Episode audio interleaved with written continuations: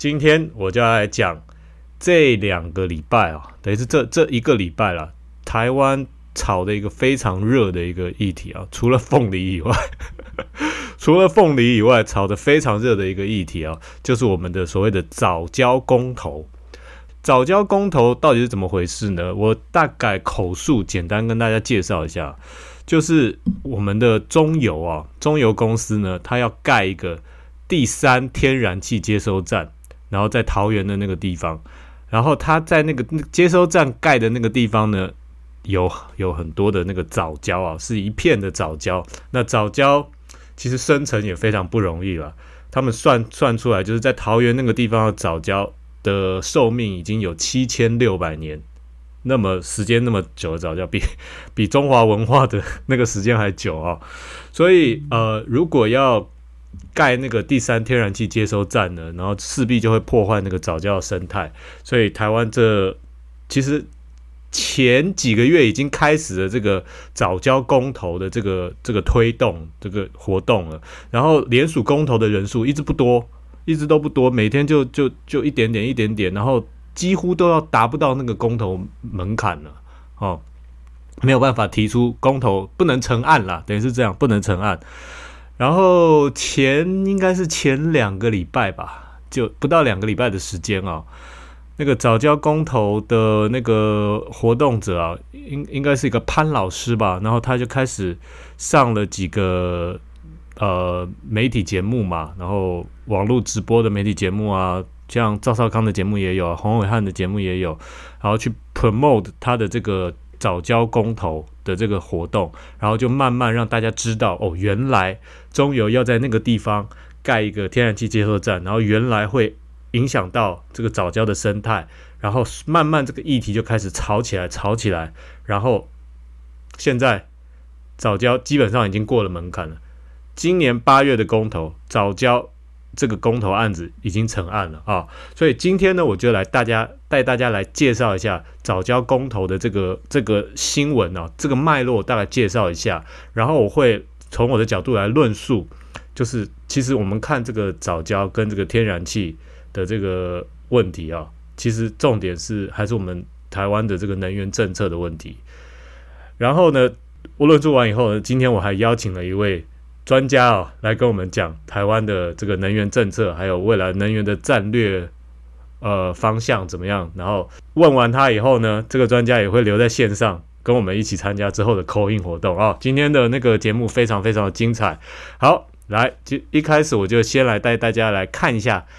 这一个礼拜台湾炒得非常热，而且公投已经成案的这个早教公投啊。来，我先把新闻打开。好，来大家看一个懒人包啊，这个早教公投，来早教公投是怎么回事呢？来，我带大家来看一下啊。首首先来看一下这个真爱早教公投啊，联署气势高涨，已经过了中选会的法定门槛啊，所以早教公投案已经成案了。首先带大家介绍一下什么是早教啊，来看一下这个是早教的那个图片呢，早教的图片呢。这这一片藻礁是位于桃园的这个观音的海岸哦，是台湾面积最大、纯度最纯度最高的现生浅海藻礁浅海礁藻礁生态系，对不对？再再念一次啊，纯度最高的现生浅海藻礁生态系。OK，好，它在桃园大潭的藻礁生态这个野生动物保护区啊，然后位于这个观音的海岸一带啊。来看一下啊，藻礁是以无节或壳状的珊瑚礁为主要的藻礁生物啊，经由其体内钙化作用啊，沉积碳酸钙所建造之生之生物胶体。其实就讲了，它反正它就是很难生成的一种一种胶，它跟珊瑚礁不一样，它叫做藻礁啊。然后它位在桃园市的这个地方啊，桃园市的这一块。就是所谓的这个大潭藻礁的这一块区啊，然后我来给大家看一下什么是藻礁。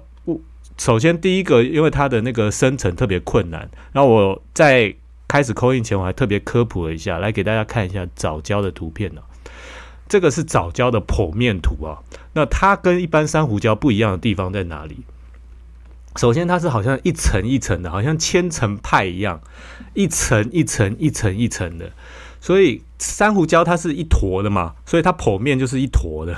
但是藻礁你看它剖面是一层一层的，所以藻礁难是因为首先它生成很困难，因为它是慢慢一层一层的去沉积上去。所以大家科普过这一片藻礁的那个呃，等于是年龄啊、寿命啊，有七千六百年那么久。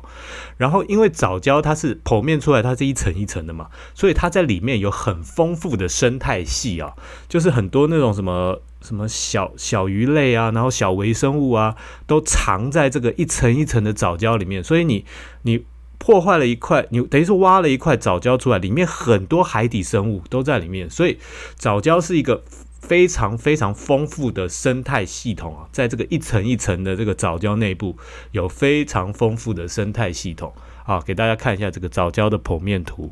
OK，好，所以基本上两个概念，一个是它生成非常困难。年龄已经七千六百年了，再来就是它生态系非常非常丰富啊，所以站在这个敬老尊贤的角度，还有保护生态系的角度呢，大家要保护这片藻礁，非常难得啊。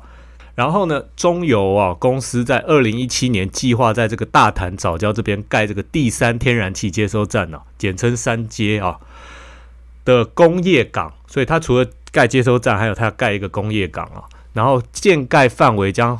覆盖这个大潭藻礁约两百三十公顷的这个藻礁面积啊，直接冲击大潭大潭藻礁的生态发展。所以这个事情呢就开始爆出来，大家就开始联署公投，就是保护我们的藻礁，不要在那一块地方盖这个三阶啊第三天然气接收站。OK，再往下看啊。三阶有没有必要？就第三天然气接收站有没有必要？为什么要盖天然气接收站呢？站在中油还有经济部他们的角度来讲，主要就是因为盖这个天然气接收站呢，是要为了要就是因应未来我们的火力发电的需要。那火力发电基本上是用两种能源，一个就是煤，一个就是天然气。好，那这个之后会论述。OK，然后呢，因为这个早交公投这个事情。吵得沸沸扬扬，大家就觉得我们不要在这个地方盖所谓的替天然气第三接收站啊。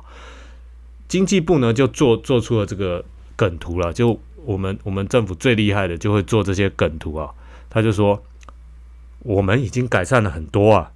马政府的时候呢，他规划是两百三十二公顷啊，包括整个早郊区啊啊。蔡英文他已经缩小了。它把整个面积啊缩减为二十三公顷，所以已经大大减少对藻礁的这个危害了啊。其实站在那个环保人士立场了，不是两百两百三变二十三的问题了，就是两百三你变成零嘛，我我完全要保护它嘛啊。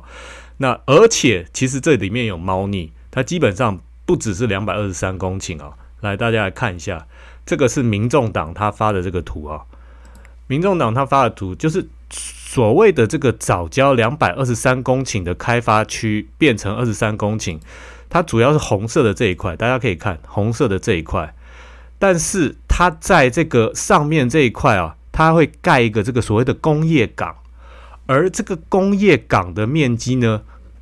高这个达到这个九百一十三公顷，所以主要是这个离岸工业港会影响这个早交的这个生态范围啊。那你们看这个离岸工业港的这个位置啊，跟这个经济部的这个梗图啊，就是在经济部梗图这个上面这个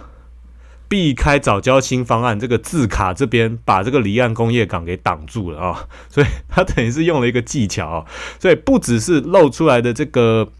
呃两百三十二公顷变成二十三公顷，不只是这个早交裸露区啊，还有上面这一块这一大块字卡这边九百多公顷的离岸工。离岸这个工业港会影响整个早礁生态，所以基本上你只要做下去，早礁生态一定会被影响。哦，所以经济部这个梗图有点，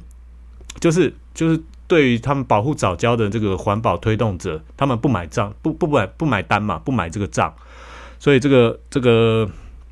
议题就这样吵吵吵吵到这里啊。好，所以我就带大家来科普一下这个东西，然后呢。我发觉了一个很有趣的，就是该怎么讲呢？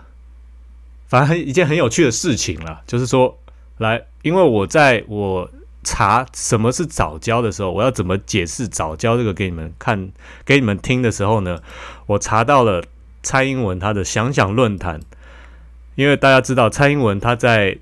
就任总统之前，他也是护早教的啊。他的想想论坛呢，在二零一三年的时候呢。他有 po 一个，就是潘中正老师啊，就是这个守护早教这个早教公投的推动人，现在早教公投的推动人，他 po 的一个文章啊，他叫早教跟珊瑚礁不同，珊瑚礁是动物造礁，然后早教是植物造礁，等等等等等啊。二零一三年蔡英文的想想论坛曾经有登过这个早教公投，今天这个早教公投推动人